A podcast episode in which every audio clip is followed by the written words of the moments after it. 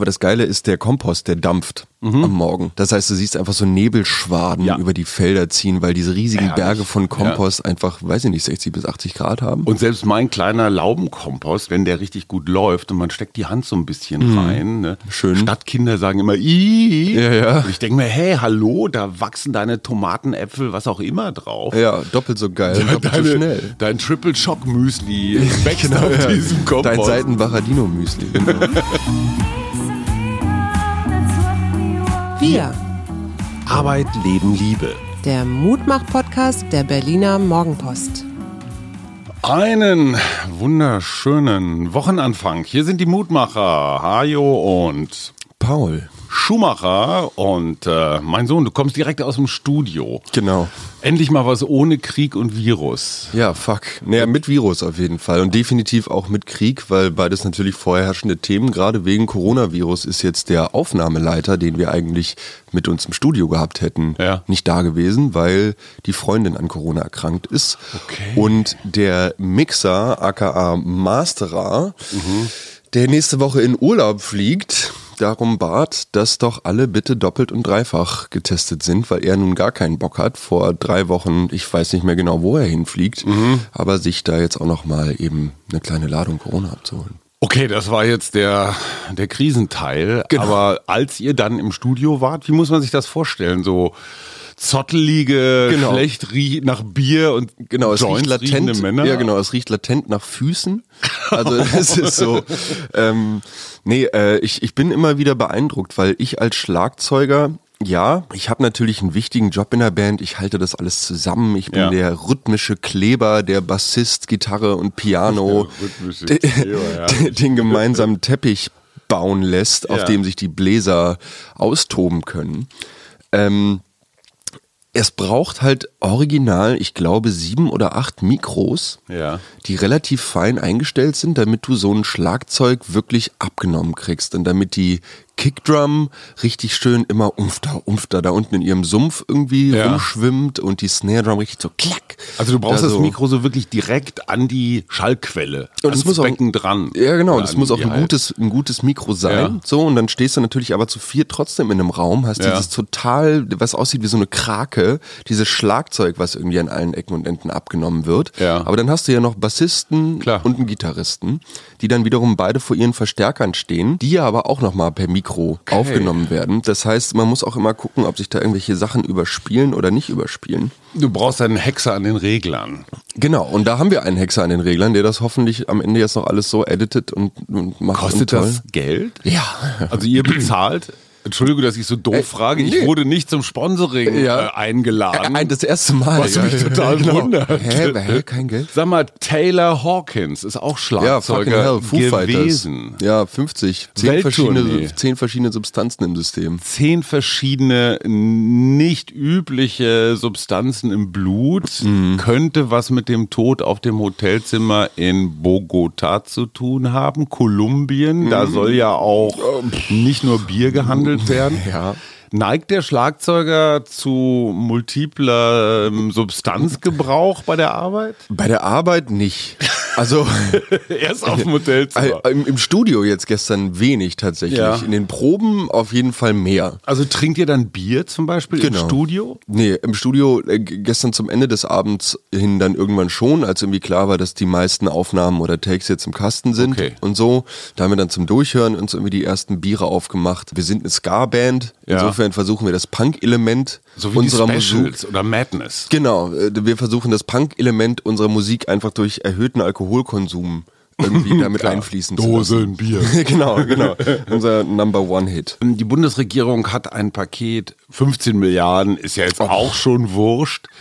Drei Monate Entlastung von Benzinverbrauchern. Du bist Fahrradfahrer und Öffi-Nutzer. Geht völlig an dir vorbei. Ja, Bis auf die Arbeit, ne? Ist das schlau, Benzinverbrauch, der ja gesenkt werden soll, jetzt mit Steuersubventionen zu unterstützen? Mach doch den scheiß öffentlichen Nahverkehr für umsonst. Machen Sie ja. Das machen Echt? ja drei Monate, soll es ja ein 9-Euro-Ticket geben für den Monat. Da sagen die ganzen Ja. Verkehrsbetriebe, Natürlich die kotzen, aber was, nee, was machen wir jetzt mit den Monats- oder Jahreskarteninhabern? Die müssten ja praktisch verlängert werden nach hinten raus. kriegen einen Monat für Umme. Äh, zweite Frage, ist der öffentliche Nahverkehr eigentlich bereit für einen Tauglich? gigantischen Ansturm? Wenn du morgens zur Arbeit fährst um sieben mit der S-Bahn, ist die voll? Würden da Nee. jetzt noch 100 Leute reinpassen? Ja, also um die, die Bahn, die ich nehme, die, die ist auf jeden Fall noch gut leer. Das Lustige ist, ähm, gesetzt im seltenen Fall, dass ich die mal verpasse und mich dann fünf Minuten auf Arbeit verspäte oder so. passiert? Nein, äh, natürlich nicht. Die Bahn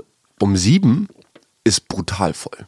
Ja, also, Also eine die, später. Genau. Und ich kann mir richtig vorstellen, weil du auch die ganzen Schüler ja hast, Ja, die klar. so, weiß ich nicht, ab, ich denke mal sieben ist da so die, Ja, nullte die Stunde. Schwelle, ja, Ja. genau, da mit in diesem Verkehr fließen, die hast du ja wirklich dann zum, zum Arbeitsanfang und zur Rush Hour. Mhm. Ja. Hast du die Schüler Ja, noch ja, mal klar. komplett mit drin. Und bei mir ist es schon vorgekommen, deshalb fahre ich inzwischen S-Bahn zur Arbeit, weil im Bus kriegst du keinen Platz. Okay. So, und dann wartest du halt zwölf Minuten auf den nächsten Bus und die S-Bahn kommt immer noch alle fünf oder vielleicht alle acht oder so. Und das wäre echt verhängnisvoll, wenn man sagt, komm jetzt hier drei Monate, wir wollen die Leute, damit sie Benzin sparen, damit sie sich mal an ÖPNV gewöhnen, Mhm. wollen wir sie hier anlocken. Und wenn dann alles knuppelknappel voll ist und die Berliner S-Bahn ist ja auch, zum Glück ist kein Winter, weil Ja, kaum genau. fällt eine Schneeflocke, ist ja auch schon wieder Ja. Chaos. Ich finde es auch ein bisschen bekloppt mit diesem Benzinpreis, dieses Sponsoring. Auf der anderen Seite habe ich eines kapiert. Das Wichtigste in diesen Tagen ist Zusammenhalt.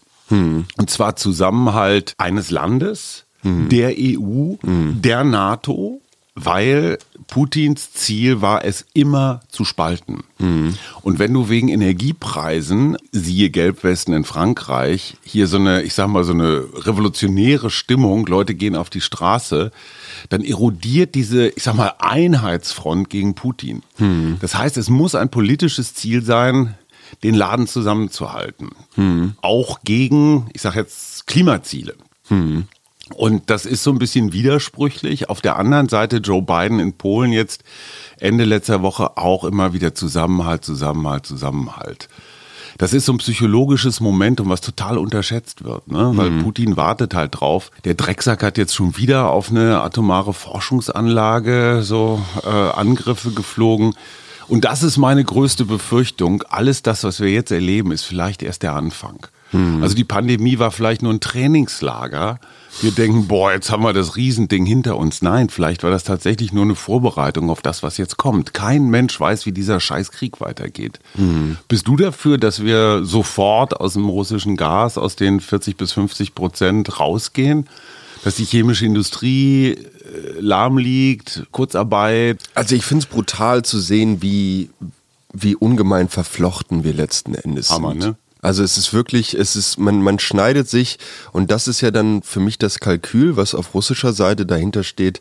Du schneidest dir ja auch ins eigene Bein, weil du auch irgendwo weißt, dass du vielleicht mit dem Öl und mit gewissen Teilelieferungen oder so da einfach einen Druck ausüben kannst. Klar. Auf, auf die Länder, die davon abhängig sind. Rohstoffe, ob das So. Aluminium, Neongas, wusstest du, dass man für den Betrieb von Lasern, egal ob in der Uni, im Forschungsinstitut oder wenn du Chips zum Beispiel baust, brauchst Mhm. du Neongas, äh, um die zu schneiden. Da muss halt besonders heiß werden, weiß der Geier was. Okay, krass. Russland versorgt uns im Wesentlichen, oder die Ukraine, vielmehr mit Neongas. Gibt's nicht mehr. Der Preis hat sich innerhalb von Wochen versechsfacht. Mhm. Ja, ja. Versechsfacht. Gigantisch. Ne? Das heißt aber, dieses, was vielleicht noch vor uns liegt, auch als, als EU, nicht nur als Deutschland, also letztendlich dieses, dieses Zeitspiel, das ist ja ein bisschen so wie Schach äh, auf Zeit. Ne? So wer hat mehr Ausdauer? Jetzt in Rubel bezahlen, damit der Rubel stabilisiert wird. Müsste sich Olaf Scholz jetzt vor die Mikrofone stellen und so eine Blut, Schweiß und Tränenrede halten? So Deutschland, sorry, äh, Wende zum Weniger? Ihr müsst euch jetzt dran gewöhnen, dass ihr alle mehr bezahlt? Würde das Ja. funktionieren? Ja, eben, genau. Nee, ich glaube nicht, dass das funktionieren wird. Also, also selbst bei mir sind jetzt die monatlichen Energiepreise mal eben kurz um ich, weiß, 12 Euro oder so ist es, glaube ich, bei uns hochgegangen. Was ja noch so. vergleichsweise überschaubar ist. Ich finde auch, genau. Also das, das sind so, das sind so gewisse, gewisse Punkte, bei denen ich noch irgendwie sagen kann, da komme ich noch drüber hinweg. Wenn ich jetzt mir zum Beispiel meinen Beruf angucke, da haben wir relativ viel mit Dieselmaschinen zu tun. Da hieß es auch Anfang diesen Jahres erstmal, es ist eigentlich eine Haushaltssperre. Es Ja. kommt jetzt, wird jetzt nichts Neues für irgendeine Baustelle mehr in Angriff genommen. Ähm, ja, ich werde als ähm, Angestellter der Stadt aus einem anderen Topf bezahlt, als der Topf ist, der für eventuelle Anmietungen auf der Baustelle irgendwie benutzt wird. Das heißt, klar, das Gehalt gibt's weiter. Der gemeinsame Verzicht zum, zum Wohle unseres Kontinents, den sehe ich noch nicht. Und den sehe ich vor allem auch Herrn Scholz nicht propagieren.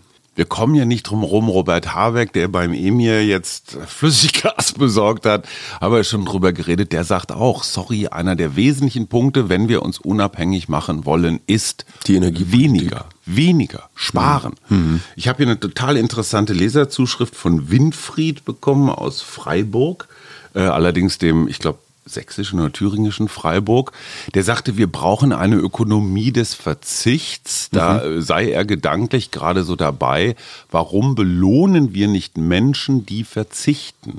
Also, dass du letztendlich einen Bonus für Leute auslobst, die den öffentlichen Personennahverkehr benutzen und denen ganz klar sagen, hey, du ersparst uns so und so viel CO2 oder Öl aus Russland, deswegen kriegst, wirst, wird das belohnt, was natürlich eine gigantische Umverteilung wäre. Ne?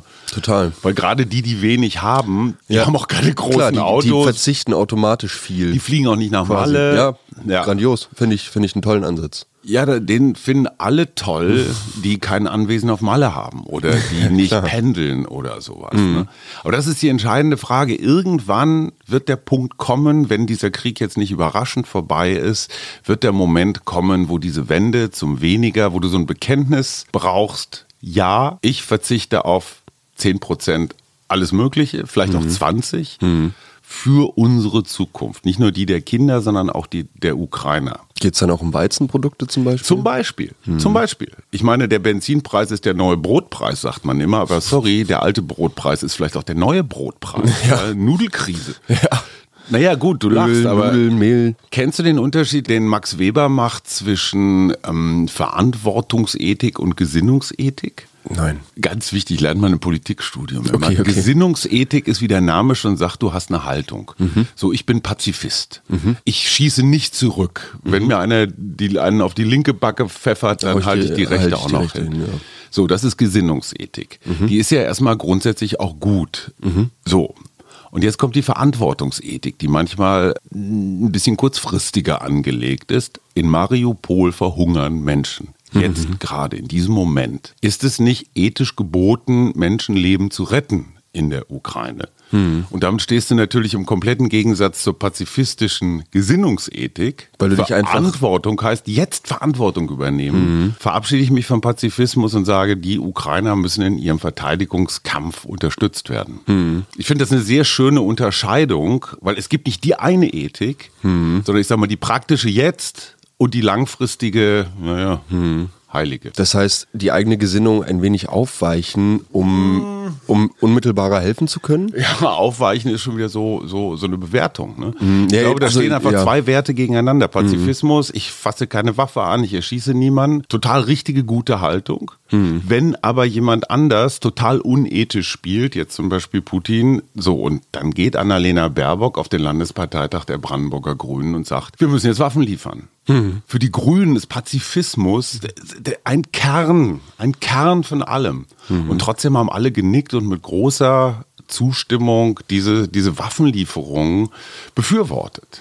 Also irre, ne? was, was, was auch in so einer Partei los ist. Und man muss alles auf den Prüfstand stellen. Finde ich aber nicht schlecht. nee, völlig klar. Die, die, die, die Merkel-Valium-Zeiten sind vorbei. Und ich musste auch mich wirklich an die eigene Nase fassen. Ich habe die letzten 16 Jahre auch als politischer Journalist hier und da ein bisschen zu schön gesungen, weil diese Ruhe, dieses Biedermeierliche, so wird schon mit dem Atomausstieg und dem Kohleausstieg und dem und dem und den Arbeitsplätzen. Scheiße, nee. Das war echt eine Schönwetterkalkulation. Glaubst du, dass wir Russland gerade canceln?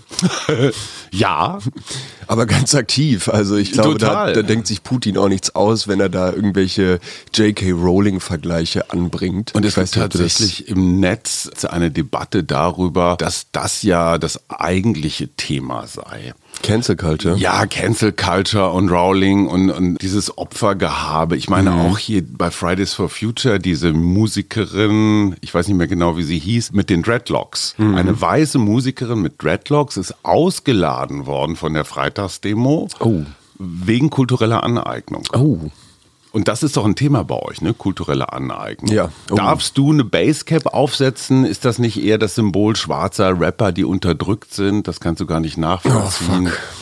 Ja, ähm, nee, kann ich wirklich nicht nachvollziehen. Ich hatte da in der Vergangenheit oder in den, in den letzten Jahren tatsächlich auch schon vor Corona mit meiner damaligen Partnerin und einem guten Freund immer mal wieder so kleine Situationen, wo wir aneinander geraten sind. Deswegen. Weil, ja, deswegen, weil meine damalige Partnerin viel im, im, im spirituellen Realm unterwegs war und auch dahingehend ihre Musik und ihre Kunst ein bisschen ausgelebt hat in die Richtung.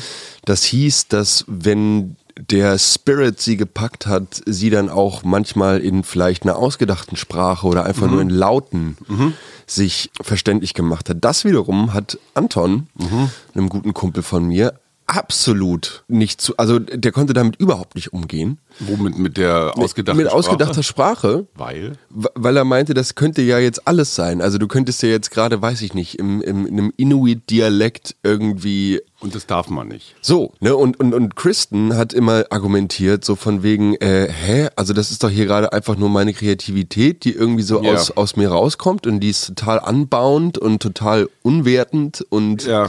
so.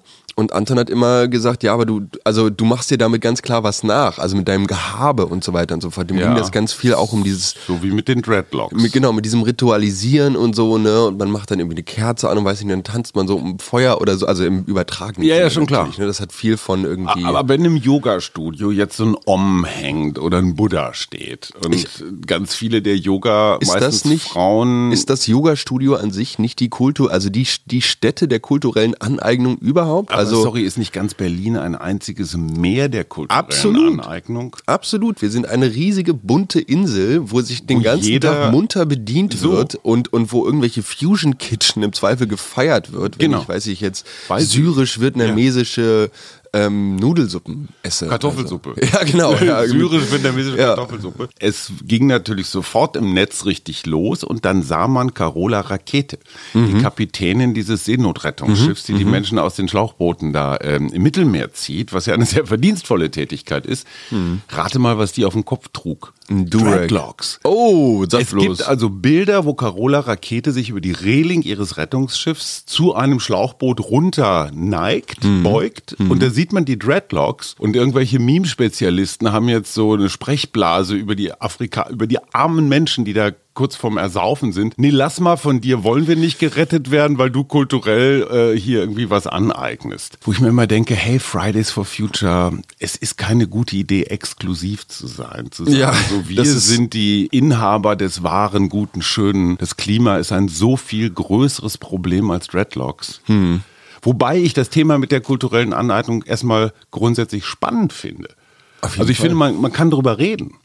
Warum nehmen die die Musikerin nicht, setzen sie auf die Bühne mit jemandem, der sich auskennt und machen einfach eine halbe Stunde Diskussion zu dem Thema, anstatt Hm. sie auszuladen? Dieses Canceln ist so bescheuert. Ja, weil So. du ja auch die Bühne nimmst, sich selber zu erklären. Also es ist Genau. so, ne, es wird so geschannt, es wird so, ah, okay, und alle zeigen auf einmal mit dem Finger auf dich und du wirst ausgeladen.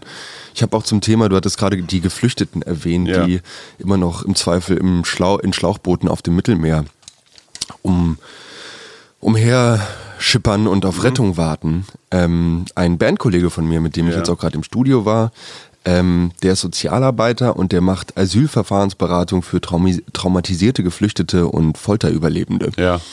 Ähm, und der ist so alt wie ich, also auch 27. Und nach, ich glaube, wie lange ist der jetzt im Job? Anderthalb Jahre oder so? Der kann jetzt nicht mehr. Es geht Quatsch. nicht mehr. Wie? Der ist jetzt raus. Der ist drei Monate Nervlich, seelisch, Komplett. Quatsch. Komplett Hat durch. ihn überfordert. einfach äh, die, Schicksale. Die, die, die, die Schicksale an sich Boah. und die Workload. Ja. Einfach, also mit was du zugeschissen wirst. Einfach an So. Papier, Wo, wo, wo nicht hinterhergekommen wird, einfach aufgrund Ja. des Personals Ja, nicht und aufgrund der Zahlen, die hier in Berlin passieren. So, und das ist dann, dass, dass du dann auch noch gerade die jungen Arbeitnehmer hast. Die, die, wo du ja eigentlich vermeintlich so vom biologischen her sagen müsstest, die sind vielleicht ein bisschen Belastbar. resilienter gegen Stress oder vielleicht auch so gegen di- digitalen Stress, da vielleicht mehr gewappnet oder so. Mm -mm. Diese Schnelllebigkeit und, und, und die Härte und die Geschwindigkeit, mit der das alles auf dich einprasselt, während du gleichzeitig die ganze Zeit am Handy hängst und quasi live mitverfolgst, wie im nächsten Land auf dieser Erde die Bomben einschlagen. Und dann so eine professionelle Kühle zu haben und sagen, ich, ich Genau, und dann gleichzeitig das deutsche Formular vor dir liegen zu haben, wo du, wo du jetzt. Sachen eintragen musst. So, Unwesen, ne? ja, ja. Wie, wie, äh, wie traumatisiert ist genau, er denn jetzt? gefol Also, gefoltert. da hast du dann von, bis- trauriger Smiley bis, Ja, bis glücklicher Oh, Smiley. So. Gruselig. Die gute Nachricht, unser Gesprächsgast vom Wochenende, Andreas Tölke, ist schon wieder in Moldawien. Hm. Und wir hatten im Podcast noch darüber geredet, an, ähm, Annalena Baerbock hat eine Luftbrücke tatsächlich aus Moldawien nach Deutschland angekündigt und die fliegt jetzt. Hm. Also seit diesem Wochenende sind wohl schon 1000 Menschen Ukrainerinnen ausgeholt worden. Das ist, äh, wie ich finde, eine echt gute Nachricht. Dazu kurz noch ein Hinweis in eigener Sache in dem aktuellen Podcast. Ich frage für einen Freund, der Sex-Podcast für Erwachsene. Ich weiß, das klingt jetzt wie ein harter Bruch, den ich mit der bezaubernden Katrin Hinrichs zusammen mache. Haben wir uns wirklich nur dem Thema sexualisierte Gewalt, also jetzt nicht Sex als Spaß, sondern Sex als Kriegswaffe. Also das Vergewaltigen der äh, Hinterbliebenen quasi oder der also der, der Opfer, der, Be- der Besetzten oder so. Ich meine, deine Urgroßmutter, Mamas Mutter, hat junge Frauen nach dem Zweiten Weltkrieg hier in Berlin vor diesem Schicksal bewahrt. Die hat sich so einen schweren Sessel vor Luftschutzkeller gestellt und die Mädchen, die da drin waren, letztendlich beschützt. Aber auch dieses Thema, es gibt ja die ersten Berichte von Vergewaltigung, weiß man immer nicht, Propaganda, ja, nein. Aber dann ich immer, boah, ey, Ah, es hört nicht auf, es fängt erst an. Sag mal was Positives außer Studio an diesem Wochenende. Was, was ist dir Gutes widerfahren? Was ist mir Gutes widerfahren? Menschen, Zuversicht, das Wetter und das Schauen das Schaf jetzt auch auf Ukrainisch in der ARD-Mediathek für Hammer, die? Kinder von Geflüchteten verfügbar ist. Ich wusste gar nicht, dass da so viel gesprochen wird, aber ich glaube, Schauen das Schaf ist tatsächlich so eine Serie, die funktioniert auch ohne Sprache. Also da brauchst du nur Ja, man muss dazu Knetfiguren. sagen, die, die, die, die ARD, ZDF im, in der Mediathek, die haben tatsächlich jetzt eine ganze Ecke eingerichtet, Kindersachen auf Ukrainisch. Ja, super. Wo ich einfach nur sage, Halleluja, endlich mal nicht lange labern, was kostet das, wer macht das, sondern komm, hier sitzen ganz viele, unter anderem auch der Zwölfjährige, der jetzt praktisch in der Wohnung nebenan bei euch sitzt, in unserem ehemaligen Büro. Ich stelle immer wieder fest, auch so an Tölke, boah, irgendwas machen, helfen, ist so, äh, ja, ich will nicht sagen erfüllend, aber echt eine gute Therapie gegen dieses Angst äh, und, und, und Unwohlsein, was man so hat. Ne? Einfach nur anpacken. Ich habe Kompost gemacht. Ach, sag bloß. Sag Hast du den doch bloß. richtig geschichtet? Ich habe ihn nicht wirklich richtig geschichtet. Ich habe erstmal den alten gesiebt. Und ich habe, mh, ich lüge jetzt mir das mal ein bisschen schön, aber zwei Kubikmeter wirklich hochfeinste Komposterde rausgesiebt. so richtig Feinripp, ärmelloses Hemdchen mit dem Spaten in dem Kompost. Riesige Engerlinge gefunden. Man Geil. weiß nicht, sind es Nashornkäfer. Also auf jeden Fall Riesenteile. Wir lassen sie auf Arbeit immer gegeneinander kämpfen. Also das machen sie nicht. Aber Nicht wahr, machen echt? So Käfer. äh, Und setzt ihr dann Geld auf so Kampfhähne? Ja, es wäre schön, aber sie, sie, sie liegen meistens nur da und, und sehen sehr bemitleidenswert aus und dann graben wir sie wieder ein. Ich weiß, es ist jetzt ein bisschen so Pathos behaftet, aber aus diesem ganzen alten Laub und Rasenschnitt und so weiter, wenn da einfach so richtig toller neuer Humus von alleine, natürlich klar mit Bakterienhilfe und so weiter, ein solches Wunder. Ich, ich bin da immer wieder echt gerührt, wenn ich da in meinem Kompost rumwühle. Wir haben bei uns im Bezirk einen, einen riesigen Lagerplatz für, für verschiedene Arten von Bodensubstraten. Da ist auch Kompost mit dabei. Das Substrat an sich ist ja nur die gärtnerische Bodenmischung.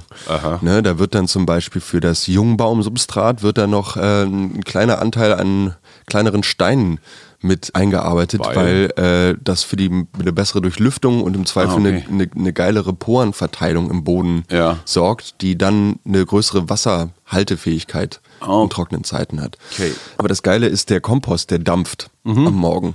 Das heißt, du siehst einfach so Nebelschwaden Ja. über die Felder ziehen, weil diese riesigen Herrlich. Berge von Kompost einfach, weiß ich nicht, 60 bis 80 Grad haben. Und selbst mein kleiner Laubenkompost, wenn man, wenn der richtig gut läuft und man steckt die Hand so ein bisschen rein, ne? Mhm. Schön. Stadtkinder sagen immer, Ih. Ja, ja. Und ich denke mir, hey, hallo, da wachsen deine Tomaten, Äpfel, was auch immer drauf. ja, doppelt so geil, doppelt so Deine, schnell. dein Triple Shock Müsli wächst Genau, auf ja. diesem Kompost. Dein Seitenbacher Dino Müsli, genau.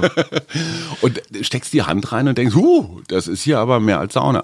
Wir haben damals im Studium auch verschiedene ähm, Ansätze und Modelle kennengelernt, wie man tatsächlich Kompostwärme Mhm. benutzen kann, um zum Beispiel Wasser vorzuheizen. Okay. Also vorzuheizen. Also dann lässt du einfach so Wasserleitungen durch den Kompost laufen? Genau, und das größte Problem dabei war tatsächlich, dass du keinen Stoff gefunden hast, aus dem du diese Leitung bauen kannst, der resistent genug gegen diese Fäulnisprozesse Ach ist. Quatsch, dann gammeln dir die Leitungen auch weg. So, und wenn du alle zwei Jahre da ein paar neue Leitungen durchziehen musst, dann ist Geht das so. halt auch nicht so wirklich zielführend. Du hast da bestimmt noch irgendwas Spannendes, sonst würde ich dich noch ganz kurz mit dem Begriff Schuldstolz vertraut machen. Oh. Hermann Libbe, großer, nicht ganz so super populärer, aber doch ziemlich schlauer politischer Philosoph, hat diesen Begriff geprägt und er ist mir sogar bei mir selbst in den letzten Wochen aufgefallen. Dieses geradezu manische Bekennen, oh Mann, ich habe mich geirrt, äh, äh, Putin ist ja doch ein Böser, dieses ganze so Geißel, Geißel, Geißel. Äh, Hermann Löwe hat das natürlich früher, ich glaube so in den 70er Jahren beobachtet, nach Nazi-Deutschland und Bundesrepublik, dieses, dieses freimütige Bekennen. Und das ist psychologisch hochinteressant, weil das, Das hat ja so eine Entlastungsstrategie. Ne? Ist doch ein bisschen wie so, ich war im Widerstand, oder nicht? Oder ist das, also ist das jetzt ein. Also ja, oder ich war nicht im Widerstand, es tut mir total leid. Mhm. Aber es ist so folgenlos. Ne? Okay, ich ändere jetzt meine Meinung. Wenn die Politik sich ändert, dann äh, ändert sich auch meine Meinung. Mhm. Aber trotzdem fast mit so einer, ja, mit so einem großen Selbstbewusstsein, so mit durchgedrückt. Ja, ich habe mich auch geirrt. Ja, ich habe mich auch geirrt. Alle so, haben sich ja, geirrt. ja, Ja, ja, jede okay, okay. Talkshow ist voll von Leuten, die diesen Schuldstolz vor sich Mhm. hertragen. Ich habe es bei Harald Welzer gehört, dem geschätzten Soziologen, und ich merke, wie es so in mir arbeitet. Ne? Diese Mhm. ganze emotionale Kiste, auch diese Frage, so was macht der Krieg mit uns, den ich ja irgendwie obszön finde, weil hey, mit uns macht der Krieg im Moment de facto erstmal gar nicht so viel im Vergleich zu den Menschen in, Mhm. in, in Mariupol zum Beispiel. Wie gehen wir positiv in die Woche? Indem wir weiterhin den Blick erhoben halten und überall helfen, wo wir können. Und indem wir uns vielleicht am nächsten Samstag zum Waldtag mit einer wirklich tollen Frau. Hast du schon mal von Suse Schumacher gehört? Wer ist das denn? Also die soll so ganz sensationelle, so Eintages-Workshops im Berliner Grunewald machen. Es sind noch wenige Restplätze da, wenn du da mal Bock hast. Exklusiv quasi. Total. Und die Frau ist echt hart. Der Hammer. Also die ist wirklich gut. Cool. Du, du glaubst, das war's? War's das Ähm, nicht? Ich hab- Allerletztes, ja. allerletztes, vielleicht als Datum so auch zum drüber nachdenken. Am 9. Mai ist der Tag der Befreiung. Mhm. In Russland, Schrägstrich früher Sowjetunion, war das ein unglaublich symbolreicher Tag. Die Rote Armee befreit Europa von dem Faschismus. Mhm. Und ich meine, hier auf dem Berliner Reichstag, ne, wir kennen alle dieses etwas unscharfe, dunkelgraue Foto, wie so ein Rotarmist die Fahne hisst, die, die, die, die, die russische auf, dem, auf der Kuppel. Äh, das Interessante ist, dass Putin ja dieses Narrativ, wir befreien Europa jetzt nochmal vom Faschismus, was totaler Bullshit ist, aber anknüpft an dieser, an dieser 45er Erzählung. Und der 9. Mai ist nicht mehr so weit weg, das sind noch sechs Wochen. Vielleicht, wenn man so Putins Symbolfreude kennt, ist das so ein, naja, so ein Fokustag, auf den sich Dinge hinbewegen. Also, Ne, so politische Auguren sagen, das sollte man zumindest mal im Blick haben, weil in Russland wird das mit einem riesen Brimborium gefeiert, mit Militärparaden und die letzten Überlebenden, die damals dabei waren. Ich meine, wir waren auf den Seelower Höhen, wir haben diese unglaubliche Ebene gesehen. Dann stell dir mal vor, da stehen 16-Jährige, so das allerletzte Aufgebot und die sehen dann einfach so wie bei Herr der Ringe, dieses Herr der Orks in so einer Staubwolke und du weißt genau, scheiße, das Das ist gleich vorbei. überlebe ich vielleicht nicht. Ähm, gut, mein Lieber, ich wünsche dir eine schöne Woche. Ich gehe mal wieder ein bisschen arbeiten. Ich dir auch. Und am Mittwoch dann wieder mit Suse. Wir wünschen euch alles erdenklich Gute. Tschüss. Bye, bye.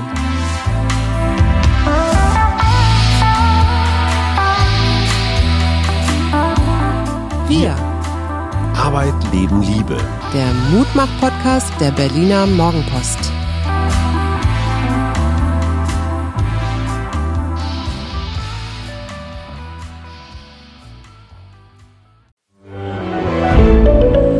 Ein Podcast von Funke.